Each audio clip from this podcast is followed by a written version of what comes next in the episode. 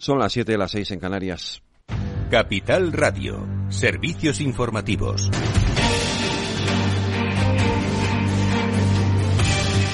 Buenas tardes. A estas horas ponemos el punto de mira en la macroeconomía. El panel de Funcas eleva la previsión de crecimiento del Producto Interior Bruto para 2023 dos décimas, hasta el 1,7%. Aunque rebaja las previsiones para 2024 tres décimas y lo deja en el 1,8%. La ministra de Hacienda, María Jesús Montero, se muestra satisfecha con los datos de la economía y las revisiones al alza que están llegando. Estamos en datos, pues yo creo que realmente muy buenos en materia de inflación, el tercer país por la cola, en crecimiento económico, las previsiones van al alza sobre los organismos internacionales en relación con España. Creo que estamos con muy buenas noticias.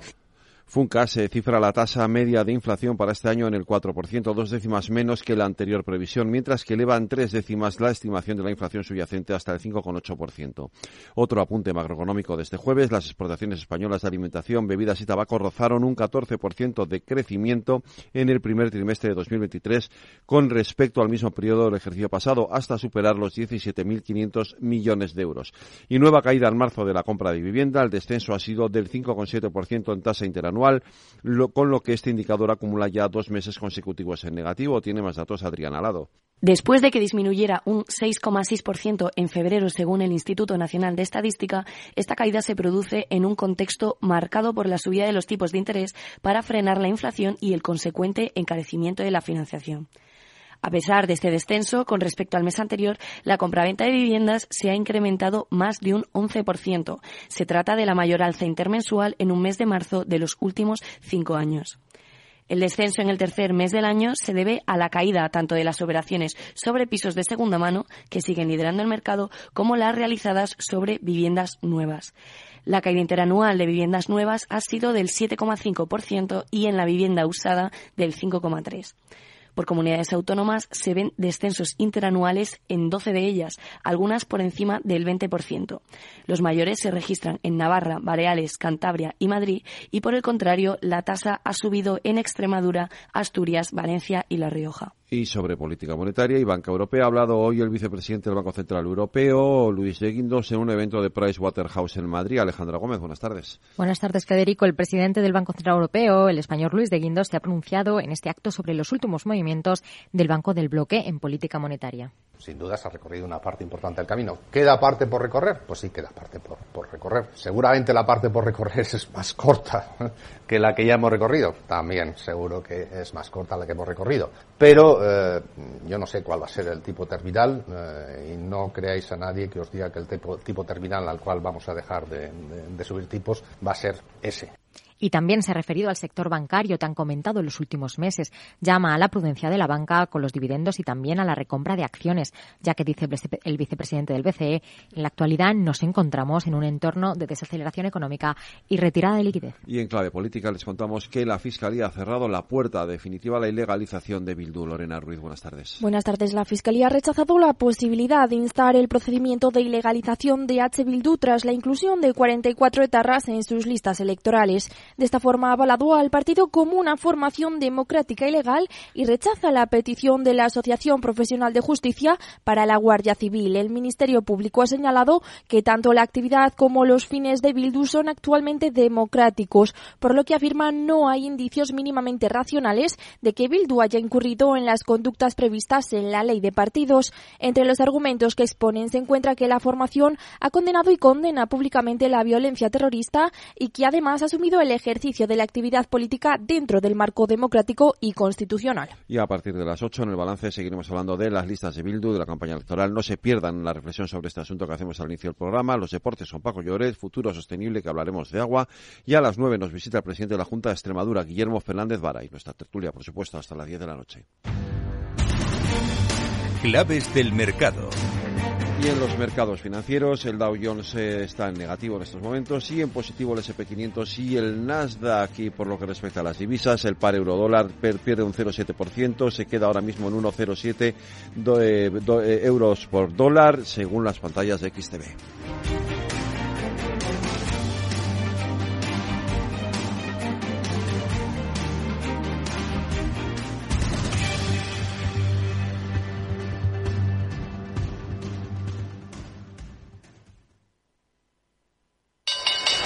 Interesa la bolsa? Compra y vende acciones o ETF sin comisiones hasta 100.000 euros al mes. ¿Has oído bien? Sin comisiones. Más de 550.000 clientes ya confían en XTB. Abre tu cuenta totalmente online.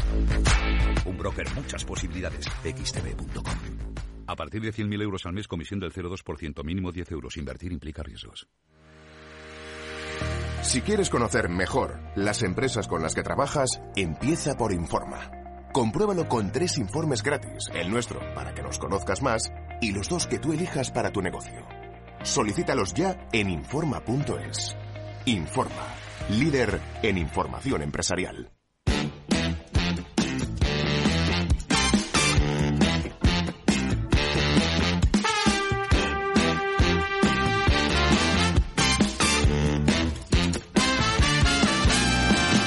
Eduardo Castillo en Capital Radio, After Work.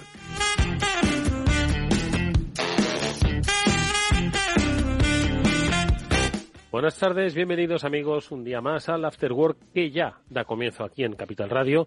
Vamos a hablar de comunicación, lo vamos a hablar enseguida con Eva García, CEO de Biggers. Como sabéis, ella es especialista en comunicación, en asesorar a compañías para que conecten con sus clientes, con nuevos eh, escenarios también de comunicación pues nos suelen dar pautas sobre por dónde van esas tendencias, cuáles son los usos, la aplicación de tecnologías, las emociones que ahora mismo impulsan a las marcas a conectar con, pues eso, con los clientes a través de sus productos o sencillamente a entablar una nueva forma de contacto con ellos. Bueno, pues de eso en esta primera parte del programa. Y en la segunda, como también es habitual, hablamos con Julián de Cabo y con Víctor Magariño y lo haremos, como siempre, del impacto digital en nuestras vidas. Vamos a abordar temas interesantes y resultados de encuestas apasionantes es una pregunta muy recurrente, ¿no? ¿A qué edad le habéis dado a vuestros hijos el primer móvil con conexión a Internet?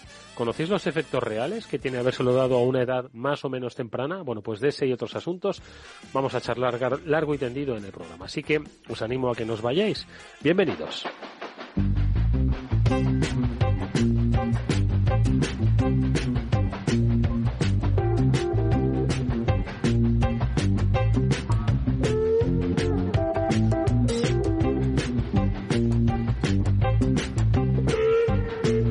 Bueno, pues como decíamos al principio del programa, vamos a hablar de comunicación, pero ojo, estamos acostumbrados con nuestra experta, nuestra amiga Eva García, CEO de Biggers, a hablar de comunicación externa, de cómo debemos comunicar o cómo podemos comunicar con nuestros públicos de interés, con nuestros clientes, con la sociedad en la que nos desenvolvemos, no necesariamente para venderles algo. Bueno, pues hoy nos vamos a comunicar con nuestros clientes internos, porque yo creo que pocas veces hemos eh, hablado de la, en alguna ocasión lo hemos hablado, pero hacía tiempo que no volvíamos a tratar el tema de la comunicación interna y especialmente en empresas, pues no necesariamente multinacionales, que es donde quizás uno tiene la idea de que las estrategias de comunicación interna pues tienen como más estructura. Bueno, pues de eso es de lo que hablamos, como digo, con Eva García, a la que ya pasamos a saludar en este programa. Eva, ¿qué tal? Buenas tardes, ¿cómo estás? Buenas tardes, Eduardo, muy bien. ¿Y tú cómo vamos? Estupendamente. Yo, a mí la comunicación interna siempre me ha encantado porque al final son eh, los públicos objetivos más directos de las empresas. Siempre se ha dicho que el embajador de una empresa es su propio trabajador. Un trabajador que esté informado, que se le haga partícipe, es un trabajador contento. Un trabajador contento habla bien de tu empresa y al final todo acaba redundando, ¿no? Entonces siempre yo creo que estamos hablando, oye, de la importancia que tiene en el mundo del impacto la comunicación externa, pero hoy nos dedicamos a hablar de la comunicación interna y como decía Eva, no necesariamente centrada en multinacionales, es importante en una pyme tanto como en una empresa de mil empleados, ¿no? Pues sí, porque como decías tú, al final nuestro empleado, ya seamos una empresa de cinco personas, seamos una empresa de mil, es nuestro mejor embajador siempre y es eh, realmente la persona que va a aspirar nuestra cultura, que la va a integrar en su vida, no solo profesional, sino también personal, con lo cual es muy importante tener bien comunicada nuestra parte interna para asegurarnos de que nuestra marca es fuerte y que tenemos a esos mejores embajadores difundiéndola también, ¿no? Porque eso es muy importante, que al final tú digas, pues estoy orgulloso de la empresa en la que estoy trabajando, sé que tengo una proyección y además eso lo comunico, lo transmito y eso sigue haciendo marca, ¿no? Mm. Pero Eva, vamos si te parece un poco a delimitar, ahora vamos a ver acciones concretas, ¿no? Pero mm. vamos a delimitar y yo creo que ampliar el concepto de comunicación interna, porque quizás muchos pueden decir, bueno, que la empresa me envíe un mail o una newsletter pues eh, son herramientas yo creo que útiles, si no, no se utilizarían, ¿no? Pero yo creo que la comunicación interna va mucho más allá que mantener informado de las cosas que hace la empresa, sino que tiene un fin, pues mucho más, tú lo decías, ¿no? Mucho más profundo, que es el de una vinculación emocional con el empleado, que no es fácil, ojo, ¿eh? Lograrla cuando hay una relación pues comercial entre ambos, ¿no? Uno ofrece su trabajo y, un, y otro pues le paga a cambio de ello, ¿no? Entonces, ¿cómo entendemos hoy la comunicación interna, Eva? Mm, yo creo que el, término más adecuado es la bidireccionalidad. Es decir, para que poder hacer una buena comunicación interna, primero tenemos que entender a las personas que tenemos dentro de la organización. Tenemos que entender qué es lo que necesitan. Eh, porque habrá, bueno, pues empresas donde realmente lo que necesiten es que les informes, porque hay muchas noticias y hay mucha información que necesitan para desarrollar su trabajo. Porque al final la comunicación interna es ese compromiso que tú adquieres con tu, con ese embajador interno, con esos empleados, ¿no? Entonces al final yo creo que es muy importante esa bidireccionalidad. ¿Cómo la conseguimos? Escuchando. Y no simplemente haciendo una, encuesta al año de cómo estamos, ¿no? ¿Cómo nos encontramos? ¿Cómo te sientes, no? Sino hacer una escucha, que la hemos comentado muchísimas veces en estos años en el programa, ¿no? Una escucha activa de entender a cada persona, a cada ¿sabes? Cada persona de tu equipo em, para tener una visión muy clara de dónde nos encontramos y a partir de ahí trabajar una comunicación que vaya en línea con esas necesidades. Es decir, buscar nuestro para qué también de la comunicación interna. Porque si realmente somos capaces de conseguirlo, seremos capaces de alinear la comunicación interna con nuestros objetivos de negocio.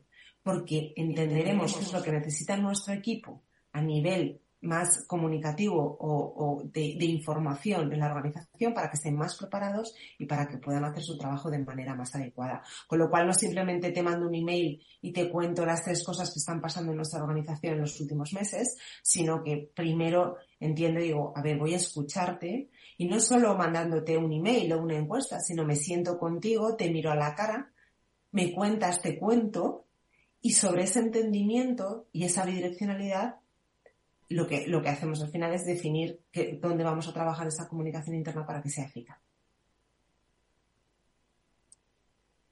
Eva, ¿qué os están pidiendo las empresas que se acercan a, a Biggers eh, y os piden, aparte de ese asesoramiento ¿no? en la comunicación externa, fundamental, lo decíamos, que les ayudéis en sus procesos de conexión con su público interno? ¿Qué os piden? ¿Por qué os están pidiendo esto? ¿Por qué ahora estáis viendo pues que las pymes eh, están bueno pues viendo la necesidad de implementar estrategias y estructuras de comunicación interna pues porque empiezan a darse cuenta de que antes de comunicar hacia afuera tenemos que saber comunicar bien hacia adentro, que muchos a lo mejor de los problemas que nos encontramos de marca, ¿no? De, de la percepción de marca vienen de nuestro propio entorno, ¿no? Más, más, más privado y entonces eh, entienden que aunque sean 20, 25, 30 empleados, hay un problema que hay que solucionar dentro de la organización para que luego la comunicación externa fluya. Yo recuerdo, Eduardo, hace años, cuando yo trabajaba directora de comunicación de una empresa de marketing, me acuerdo un día que, que me, me, fíjate que hacíamos comunicación interna ya, yo en ese momento ya era muy innovadora y yo entendí que era muy importante y hacíamos bastante comunicación interna y me decía, Eva, es que me entero de lo que ocurre en la empresa por las noticias que salen en los medios. Y entonces me di cuenta de que yo le había dado una prioridad al externo para crear marca cuando me, eh, me estaba simplemente, estaba un poco delimitando la comunicación interna a ciertos comunicados para mantener a la gente informada y punto. Y ahí cambié, ¿sabes? Cambié la mentalidad y dije, vamos a escuchar primero a la gente. Vamos, si a mí este chico me ha dicho esto es por algo, tenemos que entender qué es lo que ocurre dentro de la organización y nos dimos cuenta de que había una fuga de mucho talento joven y venía por ahí. Había ciertas personas que hablaban de cosas que no eran ciertas y empezamos a canalizar mejor la información, a explicar a la gente cara a cara lo que estaba ocurriendo. Ahora ya hemos vuelto todos a las oficinas, tenemos ya nuestras reuniones cara a cara, vamos a intentar desarrollar una comunicación más cercana, más humana, más de escucha, pero de verdad. Y a partir de ahí vamos a desarrollar esa comunicación pensando en ellos, no pensando en nosotros. la organización se tiene que poner al servicio de los empleados y darle la información que necesita para que pueda desarrollar su trabajo de manera correcta y sobre todo en un ambiente donde yo me encuentre a gusto con una proyección de crecimiento. Fíjate que entonces... Eh, porque al final ahí es muy, muy, muy importante entender qué es lo que quiere la gente y qué necesita, ¿no? Claro, por eso, y yo creo que sé, al final la comunicación interna también se debe entender como no como un repositorio de, de, información actualizada sobre lo que hace la empresa, sino explicarles por qué la empresa hace lo que hace, ¿no? Es decir, que entiendan pues la toma de decisiones, que entiendan el porqué de los acuerdos, que entiendan las nuevas líneas de negocio, es decir, que hacerlos partícipes en ese sentido, ¿no? Pues para no quiero hablar yo de misión, visión, valores, ¿no? Compartir eso que, sino que básicamente ellos entiendan lo que, por qué la empresa hace lo que hace, ¿no? Desde igual una campaña publicitaria hasta una acción, yo que sé, de voluntariado, ¿no? Claro, y sobre todo qué papel tienen ellos en esa comunicación, ya que hay un un elemento fundamental es enseñarles a comunicarlo también. Y aquí entra el líder intermedio, ¿no? Que es el que digo yo, que es el más importante en la comunicación interna dentro de la organización, porque evidentemente, dependiendo de la magnitud, hay empresas, hay pymes de 200, 300 empleados. Entonces, el CEO es prácticamente imposible que pueda escuchar a toda, a 200, 300 personas, pero incluso pasan en estructuras de 50, es muy complicado, con lo cual el CEO necesita, o el CEO necesita tener esos líderes intermedios que bajen la información que él o ella transmite y que lo baje a sus equipos de una manera adecuada, porque luego hay equipos pues que son más tecnológicos, son más ingenieros, por ejemplo, o equipos que son más creativos o equipos de venta la comunicación hay que adaptarla a nuestro público, igual que lo hacemos a nivel externo y a nuestros clientes les hablamos de diferente manera en base a quiénes son y lo que necesitan, pues internamente hay que hacer lo mismo. Con lo cual, el líder intermedio en la comunicación interna es clave, no solo para recibir la información, integrarla y desarrollarla personalmente y profesionalmente, sino también para bajarla a los equipos de manera adecuada. Y para eso tiene que conocer también muy bien a sus equipos. Con lo cual, ahí el reto es doble, porque esas personas tienen esa bidireccionalidad en, los dos sentidos, ¿no? De, hacia el CEO, hacia arriba y hacia abajo, dependiendo un poco de las estructuras, ¿no? Con lo cual, eh, es importantísimo eh, tener buenos planes y definir y ayudar a esos profesionales a que sepan comunicar, darles formación, darles herramientas para que lo hagan de la manera más adecuada posible. Oye, Eva, y cuando uno le pregunta a sus empleados eh, sobre qué quieren saber, sobre qué quieren escuchar, cómo quieren relacionarse con la empresa, ¿qué suelen decir? Porque, claro, tampoco tiene que ser concebido una comunicación interna como un buzón de quejas, que oye, que seguro que hay unos eh, mecanismos pues para que puedan comunicarse, sino ¿qué es lo que piden? Es decir, pues saber, pues un poco lo que yo decía antes, dice, oye, saber por qué estamos haciendo esto, saber por qué se compra esta empresa, cuáles son los objetivos reales más allá de la memoria económica de una compañía, qué es lo que suelen pedir cuando se les eh, pregunta a los empleados. A ver, hay de todo un poco, también depende del perfil, ¿no? Los años que llevan en la compañía el perfil profesional, evidentemente, ¿no? Eh, y la, misma persona, que tú al final entiendes que cada persona requiere de, unas necesidades concretas, pero especialmente lo que estamos viendo es que los profesionales lo que piden es que les expliques muy bien eh, no, no, tanto esos cambios que puede tener o está desarrollando la, la, la, compañía, sino cómo le afectan a esa persona o en su carrera profesional, en su trabajo diario, en su equipo, en la toma de decisiones. Con lo cual, mm, eh, no es tanto decirles, vamos a comprar una compañía, por ejemplo, que eso siempre lo puedes ver. Tú como CEO dices, esto es muy buena noticia, pero tú como empleado puedes decir, ay Dios mío, que empieza con los recortes. Porque si van a comprar una compañía, es que evidentemente aquí hay algunos sobramos. Se van a duplicar puestos, etcétera, etcétera. y, siempre en comunicación interna la gente, la si no comunicamos bien, la interpretación siempre, siempre es negativa.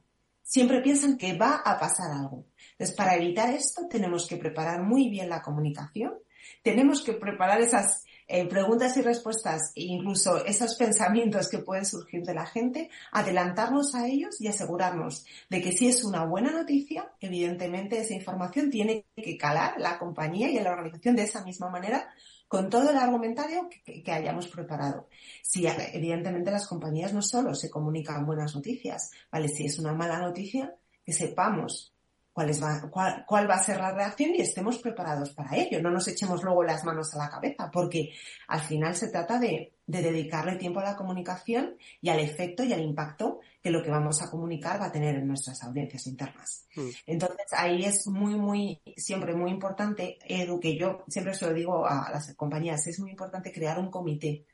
Yo siempre eh, lo recomiendo, aunque tengamos 15, 16 empleados, un comité de comunicación interna donde eh, podamos tener representación de los diferentes departamentos para trabajar la comunicación todos juntos. No solo el CEO con la persona de comunicación, porque ahí nos falta muchísima, muchísimo feedback. Ese comité nos ayuda a definir cuáles son los temas que hay que comunicar, de qué manera lo vamos a bajar. Nos dan también cada uno de los equipos orientación de cómo lo va a recibir cada uno de, ¿no? de, de todos estos profesionales y así se adapta de una manera mucho más completa y más trabajada. Con lo cual el comité para mí es, esencial, no se dedica tampoco muchísimo tiempo, con tener una reunión al mes para definir los temas entre todos, además involucras a la gente en la comunicación interna y eso hace que ellos luego involucren a sus equipos dentro de esa comunicación interna. No tiene por qué ser el jefe del equipo, se va rotando, es decir, cada seis o siete meses se va cambiando esas figuras para que toda la organización pueda pasar por el comité y que ellos mismos entiendan la dificultad que existe en informar internamente y en, tener realmente una respuesta positiva por parte de la organización. Con lo cual, eh, muy importante ese comité para, para hacerlo bien. Oye, y aparte del comité, que es una herramienta yo creo que interesantísima independientemente del volumen de empleados, yo creo que, hombre, si son quizás 10 se puede reunir, ¿no? Quiero decir, con cierta frecuencia ir actualizando. Pero ya en cuanto superas los eh, 10, 15 empleados, yo creo que es bueno que se designe, además, porque, ojo, hay, como tú dices, diferentes áreas y está muy bien, ¿no? Que se haga un primer aterrizaje, pues para que luego se puedan ejercer esas, eh, esas, eh, digamos, eh, permeabilizaciones de la información. Pero ¿qué otras herramientas soléis utilizar en Biggers o qué otras estrategias les recomendáis a las empresas, Eva? Y nosotros al principio lo, lo, que hacemos es un diagnóstico, ¿no? Es muy importante en, en, un primer momento entender cuál es el estado de la comunicación, le ponemos un nivel de 1 al 10 y a partir de ahí vamos definiendo un poco ese punto de partida, vemos dónde somos fuertes y dónde tenemos que seguir trabajando y aquellos puntos donde podemos reforzar y podemos hacer cosas diferenciales y a partir de ahí en base a la cultura, al entendimiento de, bueno, pues de las personas que forman esa organización, esto lo vamos trabajando mucho con ellos, con reuniones, etcétera, pues vamos diseñando un plan que se ajuste a esa cultura y a, esa definición pues, de perfiles, eh, carreras profesionales, etcétera, porque al final no nos podemos olvidar que estamos trabajando con personas. Son profesionales, pero también son personas. Y tenemos que hacer, eh, saber eh, darle a la organización ese toque para que realmente podamos humanizarlo y que ellos vean que de toda la comunicación interna van a sacar algo que se van a poder llevar y que va a ser positivo para ellos, ¿no? Em, entonces, normalmente siempre hacemos ese diagnóstico y a partir de ahí ya vamos definiendo planes muy, muy específicos para cada organización. Trabajamos con los CEOs, trabajamos con, esos líderes intermedios, incluso también con personas del equipo para que, bueno, nos van dando feedback. Y lo que estamos viendo que funciona fenomenal eh, eh, con los diferentes clientes, eh, bueno, el vídeo, el vídeo, hacer vídeos a nivel de comunicación, más allá de que puedas enviar un mail, eh, eh, trabajar en vídeos cortitos donde puedas comunicar la historia de los empleados, la historia de la compañía, todo eso funciona muy bien. Y ahora estamos viendo que el WhatsApp es también una muy buena herramienta de comunicación interna, sobre todo en entornos donde la gente, pues a lo mejor fábricas, donde no se tiene un ordenador, es decir, donde tú a lo mejor estás utilizando, estás desarrollando, eh, son operaciones más mecánicas, ¿no? Eh, y donde no tienes un ordenador para trabajar, pero sí que tienes tu teléfono móvil y tienes un WhatsApp. Entonces, a, a partir de ahí, pues estamos implementando nuevas acciones que permiten que todos los empleados reciban la información más allá de que manejen un ordenador, ¿no? Fíjate que al final WhatsApp ya ha trascendido porque había quien lo consideraba de un ámbito privado, ¿no? Y de un uso personal, pero ya el WhatsApp se ha convertido en una herramienta más, ¿no? De, la empresa. No sé si para bien o para mal, ojo, ¿no? Pero, pero es una herramienta más. Y lo del vídeo que apuntabas me, me parece interesantísimo. No es que yo tenga nada en contra de las newsletters, pero yo creo que hay que adoptar los nuevos roles y canales de comunicación que hoy se tienen, ¿no, Eva? Claro, y piezas, piezas muy, muy breves donde se cuenten las cosas. Es más, yo a lo mejor prefiero que me lo cuente mi compañero o mi jefe a que me lo cuente el CEO, porque yo a lo mejor al CEO que no le veo nunca y le, veo como muy lejano. Con lo cual lo que me cuente, para mí quizás no va a tener tanto impacto como si me lo cuenta mi jefe o algún compañero con lo cual es ir dando protagonismo en, la comunicación interna a todos los miembros de la organización, integrarles, enseñarles a comunicar, ensayar con ellos los mensajes que, parten de su experiencia e ir creando historias eh, en torno a la organización que nos unan y que nos permitan trabajar de una, de una manera más efectiva. En el caso de WhatsApp, lo que hay que tener en claro, igual que en toda comunicación interna, es que hay que limitarlo mucho. Es decir, no puedes empezar a Un abuso permanente, exactamente. Un abuso porque entonces tampoco va a funcionar. La gente se va a, ¿no? Se va a angustiar y va a decir esto para mí no es efectivo. con lo cual hay que, claro, hay que, hay que normalizar este tipo de canales y que ellos entiendan que tiene un uso y que es útil para ellos. La mm. comunicación interna tiene que ser útil, tiene que ser una herramienta de, que les ayude a trabajar mejor y a ser mejores cada día. Y para eso, pues esas herramientas nos ayudan, pero siempre delimitándolo bien. Pues hoy les hemos puesto en valor, que siempre las dejábamos un poco apartadas, comunicación interna, tan importante como la comunicación externa, van vinculadas, no hay, no se entiende una sin la otra. Lo hemos conocido, como siempre, gracias a la ayuda experta de Eva García, CEO de Biggers, eh, que su equipo, pues ya sabéis, están a ambos lados del Atlántico, de la interna y de la externa. Eva, como siempre, es un gusto escucharte. Gracias por tus buenos consejos. Hasta muy pronto. Gracias a ti, Eduardo. Hasta luego. Si inviertes en bolsa, esto te va a interesar. XTB tiene la mejor tarifa para comprar y vender acciones 7F, cero comisiones hasta 100.000 euros de nominal. Si inviertes en bolsa o quieres empezar, más sencillo imposible. Mientras en xtb.es abres una cuenta online y en menos de 15 minutos compras y vendes acciones con cero comisiones, con atención al cliente en castellano y disponible las 24 horas al día. ¿A qué estás esperando? Ya son más de 450.000 clientes los que confían en xtb.es.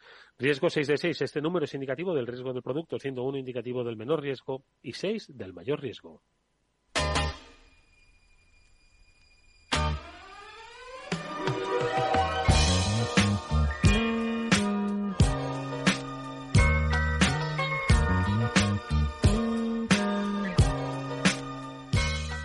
Después del trabajo, After Work, con Eduardo Castillo, Capital Radio.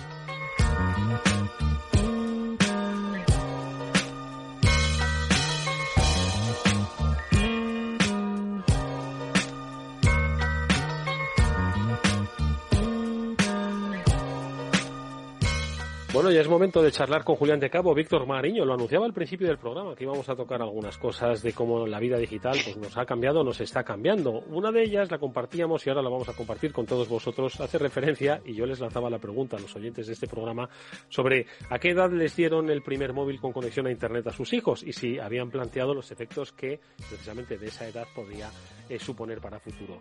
Eh, no es una advertencia ni una amenaza, simplemente pues los análisis que se hacen sobre cómo nos transforma la vida de eso vamos a hablar, entre otras cosas, con Julián y con Víctor, a los que ya paso a saludar. Víctor, buenas tardes, ¿cómo estás? Hola Eduardo, Julián y oyentes, pues aquí muy bien, un jueves más, intentando primero entretener y después informar que, esto no para y siempre hay cositas interesantes. Siempre hay cosas interesantes que comentar. Julián de Cabo, buenas tardes, bienvenido. ¿Qué tal Eduardo, Víctor? Buenas tardes y un gusto estar aquí con vosotros de nuevo, aunque sea con la resaca del Madrid y de la tragedia de Manchester de anoche. Bueno, vamos a intentar, como ya sabéis que Julián y Víctor, pues no solo difieren en muchas cosas tecnológicas, sino también futbolísticas, hoy no las vamos a dar hueco aquí, que seguro quedarían para programa y medio. Pero sí que quiero hablar de un tema que comentasteis, eh, pues en esas comunicaciones que muchas veces tenemos y que compartimos eh, gustosamente con los oyentes, sobre eh, estudios, y en este caso era uno referido a algo que, por otro lado, no es nuevo, pero vosotros lo habéis traído a colación sobre la confirmación de que el uso de los móviles en edades tempranas, bueno, pues tienen un impacto negativo en la salud mental de los adolescentes, básicamente. No sé quién compartió, fuiste tú, Julián, quien nos compartió el, estudio, ¿no?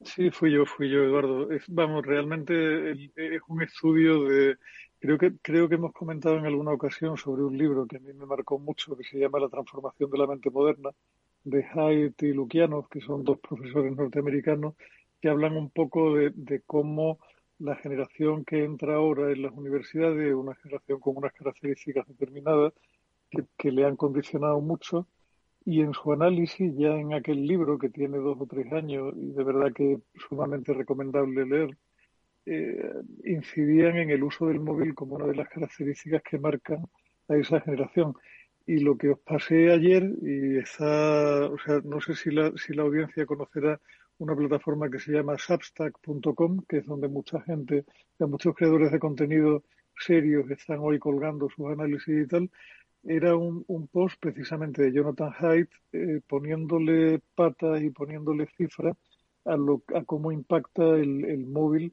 en los adolescentes y a cómo cuanto más jóvenes se les entrega un móvil a los niños pequeños, más débiles se vuelven en muchos sentidos distintos. ¿no? Ahí es una polémica que lleva mucho tiempo abierta porque con esto, como pasa siempre, te encuentras a los del Madrid y a los del Atlético. Unos te dicen que cuanto, cuanto antes entres en contacto con la tecnología, mucho mejor. Otros te dicen que mejor determinadas cosas darles un poco más de carrete. Aquí parece que, que Haidt se moja y moja sobre la base de datos sólidos que demuestran que efectivamente merece la pena hacer el esfuerzo de aguantar el rollo que te va a dar el niño para retrasar lo más posible la entrega de ese móvil que tiene una serie de consecuencias chungas que ellos miden bastante bien. Mm, además que la, la edad de, de inicio de la tenencia, ¿no? De, de, un móvil en propiedad, vamos a llamar en propiedad, para tu uso eh, individual, que haya mucho control parental, etcétera, etcétera, cada vez va siendo más temprana, ¿no? Yo creo que, que hace una década, pues esa iniciación estaba pues en torno a los 15 años, 16 años, una cosa así, y eso ha ido bajando, bajando, y yo no sé ahora mismo cuál es la edad de entrada del mundo de los móviles, pero el estudio hacía referencia a que a los 7, 8, 9 años, ¿no? Más o Yo menos. no estoy seguro, Eduardo, pero recuerdo de mi época como directivo en el grupo Telefónica cómo se hablaba directamente de, de la costumbre, y de esto hace ya años, ahora como 14 o 15 años que salí yo de ahí, eh, cómo se habla directamente de, del móvil como regalo de primera comunión en muchos casos, ¿no? Y, y, de esto hace 14 o 15 años, con lo cual me temo que la edad de entrada ha ido bajando progresivamente y cada vez es más frecuente encontrarte niños muy chiquitos con un móvil metido en el bolsillo, de la misma forma que con las llaves de casa también metidas en el bolsillo, ¿no? Es una generación, pues eso, a la que probablemente estamos haciendo malos adultos demasiado rápido. Mm. Víctor. Sí, hola. Eh, bueno, lo, lo, primero no vamos a hacer más sangre. Porque una cosa es que te eliminen de la Champions y otra es lo que le pasó al Madrid ayer, que son dos categorías diferentes. ¿eh? Pero bueno, eh, nosotros ya, ya caímos en su día y tal. Eh, sí que es verdad que, lo que ha pasado, lo que ha pasado Julián es, eh, bastante dramático, ¿no? Al final dice, no, la culpa no la tiene el móvil, la culpa la tiene todo lo que se puede ver en el móvil y lo que viene a través del móvil, ¿no? O sea, en realidad el móvil es una herramienta muy útil eh, de información y por supuesto de, comunicación. Pero, pero el, estudio es, dramático, ¿no? Sobre todo eh, el impacto que tiene, incluso más en, en, chicas que en chicos, ¿no? Eh, por el tema de redes sociales y demás. Y, además venían varios gráficos de varios países, casi todos de un ámbito anglosajón, con lo cual también el estudio tiene sus, sus salvedades eh, sobre la posible causalidad de los datos y, bueno, a, venía rodeado de un montón de, de, salvedades, ¿no? De cuidado con esto porque puede no significar, pero vamos, las conclusiones eran dramáticas. Cuanto más joven tienes móvil, eh, más riesgo tienes de, de enfermedades o de, estar perturbado psicológicamente y de autocausarte daño. Eh, y por lo tanto necesitar ir al hospital y había todo tipo de estadísticas de entradas y salidas del hospital, de autodaño eh, y repito, eh, con, con, una influencia mucho más fuerte en, en, el tema de niñas y tal, ¿no? Es algo que yo es verdad que últimamente empiezo a escucharlo algo en grandes medios, ¿eh? el tema este de, de, de, las redes sociales, de, del acceso al móvil, es decir, ya no es aquel silencio sepulcral que teníamos hace unos años. O sea, se empieza a hacer ruido. Y, yo creo que está bien que este tipo de, estudios se, generalicen. Creo que está bien que, los medios hablemos de, ello, porque claramente es, es un problema eh, serio y que, y que está ahí muy, muy patente, muy latente y que, y que yo creo que de alguna manera hay que controlar. A partir de ahí, pues fíjate, eh, estamos ahora con, con algún partido político que quiere controlar las tareas en el hogar es decir, que se quiere ya meter en, en un ámbito privado ya total, pues imagínate eh, intentar regular eh, a qué edad los padres deben de dar móviles a sus hijos. Es, es, en un tema un poco peligroso. De todas formas, yo os pregunto, hoy todavía los niños que acceden por primera vez a un móvil lo hacen gracias a unos padres que todavía viven o, han vivido en cierta era analógica. Es decir, yo creo que todavía no hay una generación de usuarios eh, activos de móviles cuyos padres sean nativos digitales. Bueno, seguro que ya hay algún algún niño prematuro de estos que ha nacido, pero todavía los, los, los auténticos nativos digitales, es decir, los padres que van a entregar esos móviles a sus hijos por primera vez, todavía siguen siendo eh, padres con un pie mayor o menor en el mundo analógico. Entonces, eh, yo no sé si tenemos que esperar a dos, a dos promociones, a una generación más para ver realmente el efecto que puede tener pues eh, lo que es una generación nativa digital total de padres hijos? Yo no lo sé, es una pregunta complicada, Eduardo. Yo creo que hay, con el, con el uso del móvil, hay, o sea, el móvil al final lo que hace es poner de manifiesto muchas de las incongruencias o muchas de las inconsistencias en que nuestra generación, posiblemente como generación primera, educó a sus hijos como, como es el exacerbado concepto de privacidad que los adolescentes reclaman hoy, ¿no? O sea, yo tengo derecho a una privacidad absoluta, tú no puedes entrar en mi cuarto, tú no puedes tocar mi móvil, tú no puedes mirar, tú no puedes, tú no puedes, tú no puedes, tú no puedes. Cuando, no sé, o sea, quizá yo, a lo mejor algún oyente va a pensar que soy un machirulo heteropatriarca sin remedio ninguno, pero yo cuando entregué móvil a mis hijos, que fue bastante tarde y fue normalmente con ocasión de algún viaje al extranjero donde se iban unos meses y tenías que tener una manera de estar comunicado con ellos, yo les dejaba muy claro que aquel aparato estaba para que yo les pudiera localizar a ellos, que era de mi propiedad y que en consecuencia yo tenía derecho a retenerlo, mirarlo, quitarlo, hacer lo que me diera la gana, como posteriormente hice con el ordenador por primero con el ordenador fijo que tuvieron en casa y luego con el portátil. Tuve también, es cierto, la suerte de que mis hijos eran menos buenos técnicamente que yo, con lo cual sabían que yo tenía, podía tener control sobre cualquier cosa que ellos hicieran, lo cual me sirvió posiblemente para que me respetaran un poco más.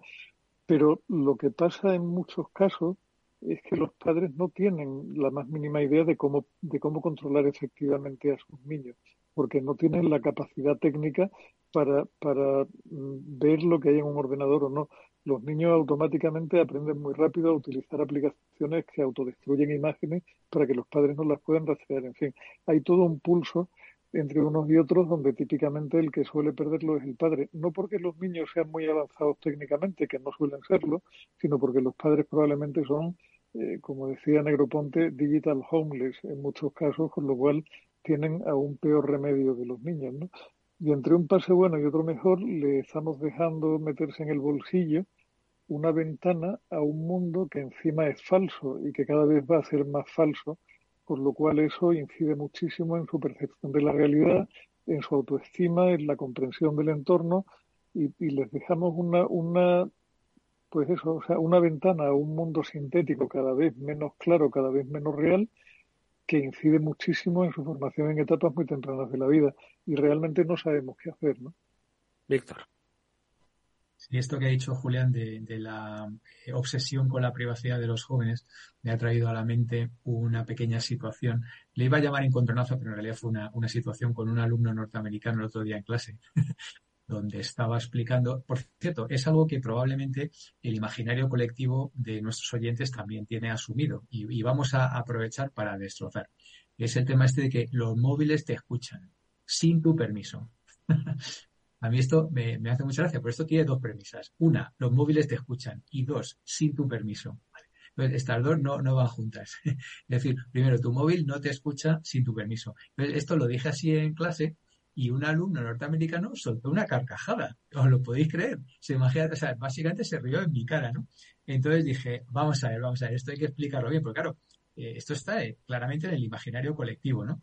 Entonces tuve, tuve que explicar, esto es la, eh, capítulo 3 de clase de digitalización, ¿no? Que abrió Julián con el uso de la PPT en teenagers, luego lo ampliamos con el, con la diferencia entre web y app, y ahora vamos al capítulo 3, que es tu móvil no te escucha sin permiso. Entonces, hay un montón de, es decir, si tú te instalas apps eh, y le das permisos de que te escuche, pues claro que te escucha, pero no es sin permiso, es con permiso, obviamente. Y luego, si tienes un malware o un virus o algo así, pues obviamente el problema no es de tu móvil, es que te has dejado entrar, has estado navegando en lugares donde no debes o lo que sea, y, tienes el móvil infectado y eso no tiene nada que ver. No tiene nada que ver con que GAFA, Google, Apple, Facebook, Amazon, Tesla, TikTok o Instagram o lo que queráis, que te esté escuchando sin tu permiso. ¿Vale? Si tú le has dado permiso, te está escuchando y si no, no. Y esto hay varios estudios que lo eh, certifican, que lo certifican porque se han hecho pruebas en, una habitación eh, en silencio y en una habitación con conversaciones y no había una diferencia significativa en la transferencia de datos que iban del móvil a Internet y viceversa, con lo cual eso está probado y certificado y, demás. Pero bueno, me, ha, resultado esto que, tiene una privacidad absolutamente estricta, pero luego, por otro lado, asumen que, su móvil les escucha sin permiso. Entonces es como un poco contradictorio. Me, ha hecho gracia este, este comentario. De todas formas, en este sentido, y lo apuntaba también Víctor y Julián, eh, yo creo que también la clave está en los propios contenidos que hay. Eh, antes, eh, en la era analógica, pues cuando una película de adultos te ponían dos rombos, pero bueno, seguían poniéndola, ¿no? antes había una codificación de programas, bueno, que tenías que pagar pues para, para verlos, ¿no? Hoy hay un acceso ilimitado a eh, falsedades, a distorsiones, a pornografía, a contenidos poco apropiados, a violencia, eh, con un solo clic. Entonces, volvemos otra vez al control del contenido en Internet, ¿no? Porque efectivamente el móvil en sí mismo no es una mala herramienta y de hecho los niños ven a los padres utilizar el móvil de una manera pues profesional o de una manera muy activa, obviamente Em, supongo que hay hombre que hay adultos que lo usan y mal, ¿no? Y que también acceden a contenidos eh, que son inapropiados, ¿no? Entonces, eh, yo creo que el debate otra vez estaría un poco en el acceso a esos contenidos, ¿no? En, en, en, porque yo pienso muchas veces, seguro que muchos de vosotros habéis entrado en páginas web corporativas de bebidas espirituosas. Yo lo he hecho, pues por determinadas circunstancias, o por información, o por cuestiones profesionales. Y hay una humilde pregunta que te dice, ¿tiene usted 18 años? Y digo, sí. Entonces dice, ah, pues nada, aquí tiene usted todo el contenido, ¿no? Entonces me, me, resulta tan absurdo y tan inocente eso, que claro, si no hay un control eficaz sobre el acceso a los contenidos, pues vamos a seguir, yo creo que con el problema y cada vez en edades más tempranas, demonizando una herramienta que, es muy útil, porque, oye, en el momento en el que tú puedes localizar a tus hijos en el extranjero o saber cómo están de vuelta una madrugada, pues claro que son herramientas muy útiles, ¿no? Y ahí te, te alegras mucho de haberles dado un móvil, pues para poder eh, eh, encontrarles. Pero, claro, estamos un poco en esa dualidad, ¿no? Aquí hay, la terminología, hay una muy bonita en Estados Unidos que califica las películas, que seguro que lo habéis visto. Eh, es el famoso PG, ¿no? Que significa, en, castellano, significa Parental Guidance. Perdón, no en castellano, en inglés. Significa eh, guía parental. Eh, lo cual es, es, básicamente lo de toda la vida. Es decir, tú tus padres te tienen que enseñar a ser capaces de qué contenido puedes navegar, qué contenido no puedes navegar y si ese contenido eh, excede la edad eh, determinada, pues ayudarte a entenderlo o ayudarte eh, con determinados comentarios. Eso aquí en, España no existía, era prohibido para menores y tal, luego ya se quedó, no se podía prohibir, ya se recomendaba para menores. ¿no? Pero, pero este parental guidance es un tema que, que, yo creo que debe imperar. Yo creo que nosotros, como, como padres que somos los tres, pues de alguna manera eh, eh, no es en realidad lo que viene por. Es, todo lo que rodea al mundo. Es decir, toda esa educación, eh, en valores, etcétera. Yo, yo nunca jamás he tenido eh, control de, de contenidos en, en, Internet en casa. Nunca jamás lo he tenido. Eh, bueno, tengo dos muchachos aquí que, que, bueno, más o menos han salido cognitivamente estables eh, y bueno, en el futuro sabe Dios, ¿no? Pero de momento, bueno, pues ahí andan los muchachos y, andan bien, ¿no? Y no tienen ningún tipo de vicio ni nada de esto. O sea que eh, ni, ni, ni, de juego, ni de porno, ni de bebidas, ni, ni de nada, ¿sabes? Pero, pero bueno, eh, yo creo que al final todo recae en todo lo que rodea el móvil, es decir, toda la educación, donde solemos acabar en esta tertulia muchas veces, ¿no? en ese guía parental.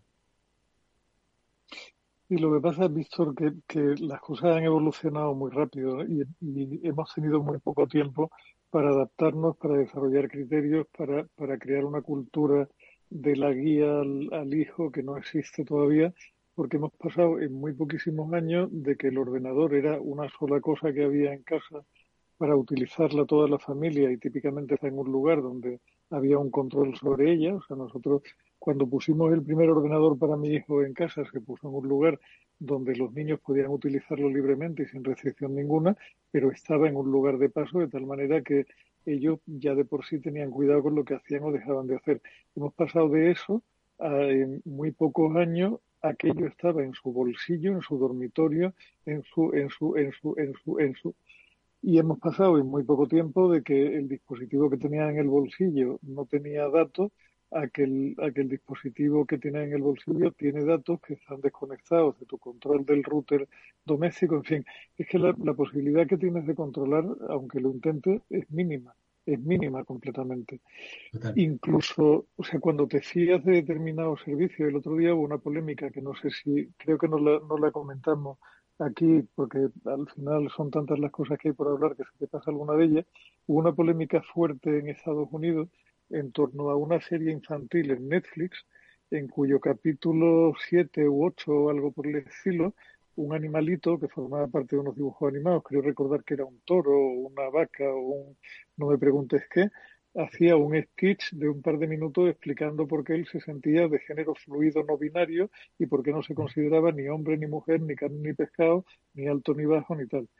Y se vamos a ver, o sea, un padre que limita, o sea, que toma el control parental de Netflix y deja un determinado contenido abierto a su hijo y que a lo mejor se toma la molestia de ver un primer capítulo y el primer capítulo le parece normal, pues a lo mejor no está de acuerdo con el planteamiento que hace el capítulo 8 de esa serie y no quiere que su hijo esté expuesto a una edad temprana a determinados tipos de discurso porque prefiere ser él el que se lo cuente en casa con tranquilidad y no le hagan ver determinadas cosas. ¿no? Al final es que otra, otra de las características de nuestro tiempo es que cuando nuestros padres nos daban libros, uno sabía que un libro de Verne o uno de Salgari o uno de Guillermo, o de los libros infantiles o juveniles típicos, tenían el contenido que tenían, todo el mundo los conocía y eran habas contadas. No había una, una infinita disponibilidad de contenido como hay ahora, con lo cual los padres yo creo que ya lo único que les falta por hacer es sentarse al lado del niño a ver los dibujos animados y ya pegarse un tiro en un pie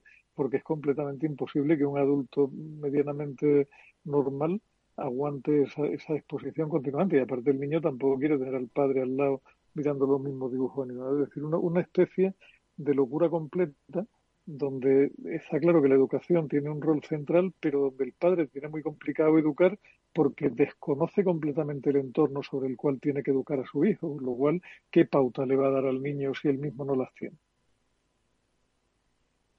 Pues sí, la verdad es que mm, yo creo que son temas del concepto de alfabetización digital, ¿no? Que a mucha gente le, le suena, otros pues están de acuerdo con él, pues yo creo que deberíamos eh, practicarlo y trabajarlo, bueno, pues con mucha fuerza. Antes hablabas, citabas a Negroponte, ¿no? Con los homeless digitales, yo creo que, vamos, absolutamente toda la sociedad moderna, entre los que me incluyo, somos homeless digitales, ¿no? Con respecto a las capacidades. Y sobre todo, mm, un poco la, la, cómo se está construyendo. Me hubiese gustado que hubiese estado en el programa de ayer. Ayer vino uno de mis habituales eh, amigos, José Manuel Vega, de vez en cuando viene, y como dice, como estamos hablando todo el día de inteligencia artificial y estamos con lo de las elecciones del 28 de mayo, le he preguntado al ChatGPT que me diseñe eh, los programas eh, económicos que él consideraría que son de un programa de, de, un partido de izquierdas, de un partido de derechas, de un partido de, extrema izquierda y de un partido de extrema derecha, dice, para el Ayuntamiento de Madrid. Y entonces hicimos ese ejercicio en, en directo, reprodujo un programa político de un partido de izquierdas, más centrado en cuestiones como vivienda, transporte público, medio ambiente, reprodujo el programa de un partido político de derechas, más centrado en bajada de impuestos, inversiones, eh, liberalización, innovación, reprodujo el partido de el programa de un partido de extrema izquierda pues un poco quizás profundizando con, con un poquito más de dureza no en esos aspectos sobre vivienda y transporte público porque hablaba de pues eh, eh, el requise ese famoso no el aquello de pues oye el, el, nacionalizar pues viviendas vacías etcétera etcétera. Y cuando le preguntó sobre un programa político de extrema derecha le dijo el chat GPT que él estaba programado para no reproducir ideas de, de, ideas de intolerancia y de tal. Es decir, que estaba con un sesgo, ¿no? Y nos, nos llamó mucho la atención ayer, que nos esté escuchando hoy puede recuperar el podcast de ayer porque es totalmente verídico. Y, y haciendo preguntas asépticas. Reprodúceme el, el, un programa político de izquierdas para el Ayuntamiento de Madrid. Un programa político de derechas y tal. Y cuando le preguntó sobre extrema derecha, No, no, no, no se lo dio. Le dijo que los valores de intolerancia y tal no iban con el chat GPT y que no se lo daba. ¿Qué os parece? Me parece de loco. Gran, hermano, gran hermano, total, ¿eh? Me, parece que la intolerancia... la, policía del pensamiento, total, total. Sí, pero, pero lo aceptamos por defecto, Víctor. O sea, yo, yo no tengo, desde luego, estoy muy lejos de ser de ninguno de los dos extremos. Y como estoy muy lejos de ser de, de cualquiera de esos dos extremos, me pregunto a mí mismo por qué uno de ellos pasa por ser más digno que el otro. No lo puedo entender realmente, cuando además, eh, en el fondo, si lo analiza, se dirigen al mismo tipo de público, que es público marginal y que se considera apartado por la sociedad, con mensajes muy parecidos, simplistas, fundamentalistas. No, no puedo entender por qué los del sitio de la izquierda son mejores que el de los del sitio de la derecha. No, no puedo entenderlo. Y se acepta sin más, como tantos otros dogmas que serían tan discutibles como cualquier otra cosa. En fin, eso supongo que se llama libertad de expresión.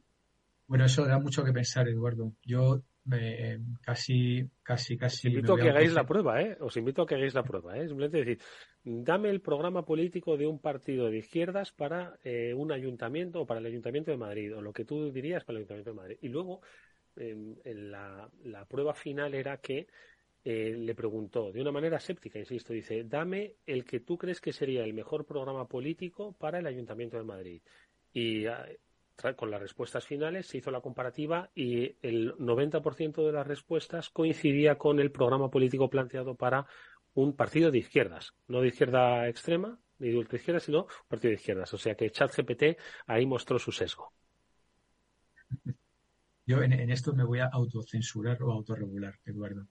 Y, y si me lo permites, hacer un Vamos a cambiar de, tema. Yo hago. De, tercio. yo invito. y no, no, pero, yo. que estamos ahora en Con el contenido, ¿no? decir, que al final. estamos ahora en temporada taurina, Eduardo, en plena Feria San Isidro, y como me entra el trapo, pues entra al trapo. Entonces casi no. Yo, yo había traído un, par de temas que son importantes o divertidos. Eh, vamos, con el, vamos con el divertido primero y luego con el importante.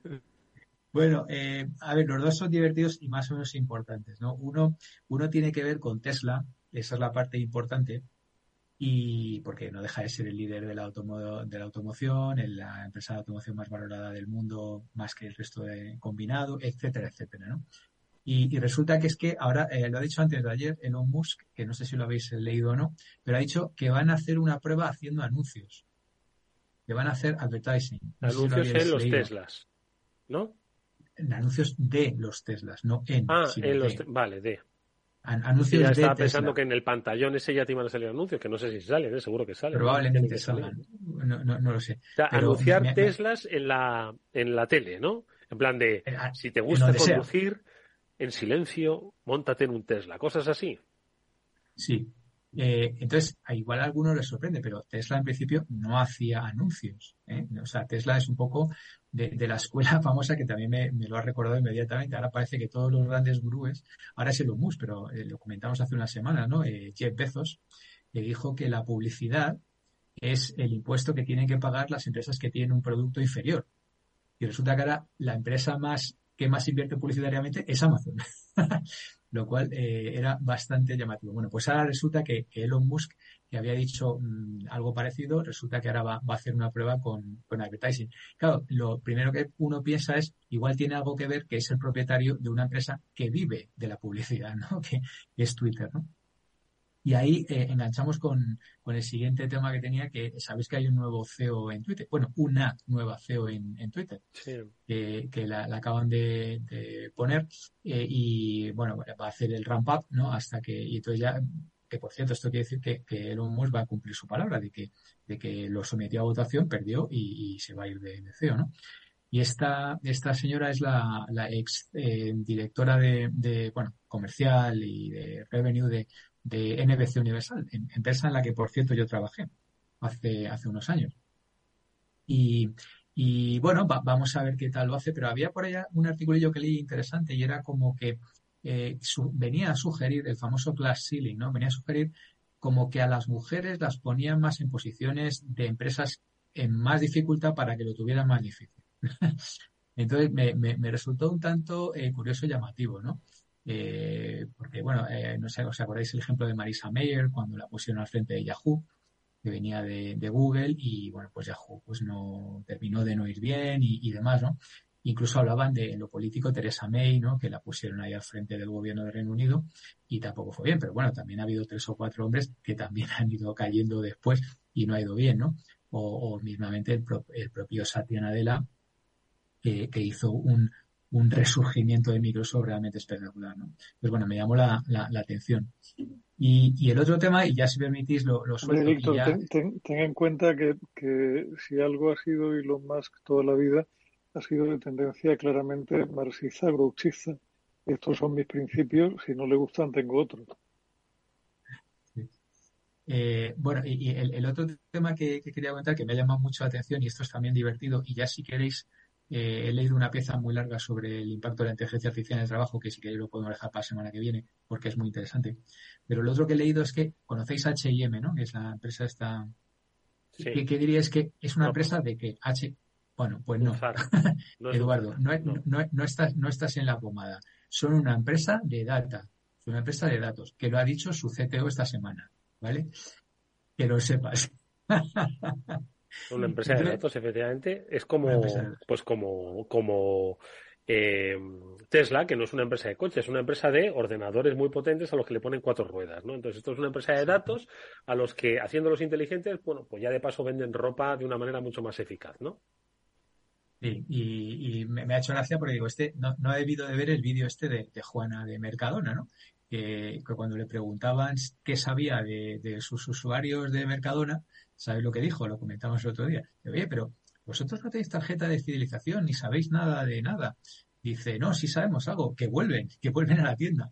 Estos de H&M tienen que por cierto, no lo sabía y me, me la atención, 200 millones en su loyalty card, en su tarjeta de fidelización, lo cual me resulta bastante interesante y seguro que ahí tienen datos muy interesantes, ¿no? Ahora, de ahí a convertirse en una empresa de, datos, pues hombre, igual le queda un poco. Es que gracias, gracias a los datos, Víctor, sabemos con certeza que hay más tontos que botellines en este mundo, ¿no? Sobre todo ahora cuando les van a poner la prohibición esta que se está estudiando en la Unión Europea de que no pueden quemar ropa lo, habéis visto también, lo habéis leído. Ah, este, se está cocinando una ley en el Parlamento Europeo de que no se va, si no pongáis esa cara, que no se va a poder quemar ropa que no se vende, obviamente. O sea, sabéis que el, fast, fast fashion este genera mucho, mucho desperdicio que acaba en los famosos lances, ¿no? En los vertederos y tal, y ahí se quema. Eh, de pues, todos estos, eh, un Nike, un tal. Entonces, eh, están pensando en pasar una ley que prohíba la quema de ropa a mí me vino a la mente la cantidad de, decenas de miles o centenares de miles de DVDs que yo mandé destruir cuando estaba en la industria.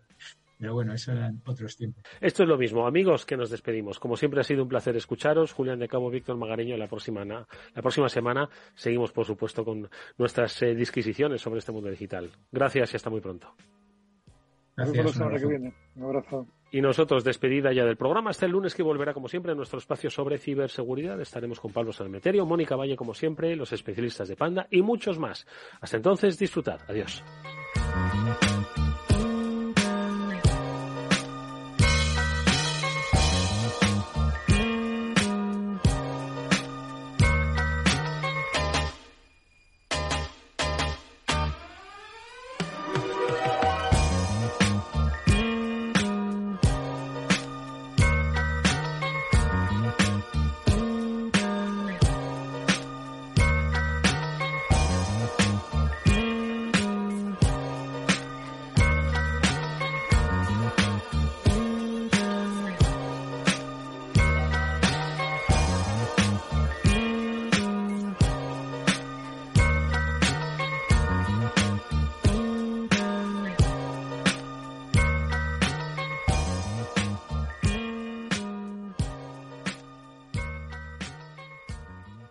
¿Qué es ir más allá? Con Arval podrás llegar donde te propongas de la forma más sostenible y asegurar un mundo mejor contribuyendo a la seguridad en carretera, al futuro de las ciudades y a la calidad de vida. Ser responsable sin tener miedo al liderar el cambio. Arval, la transición energética arranca aquí. Más información en arval.es.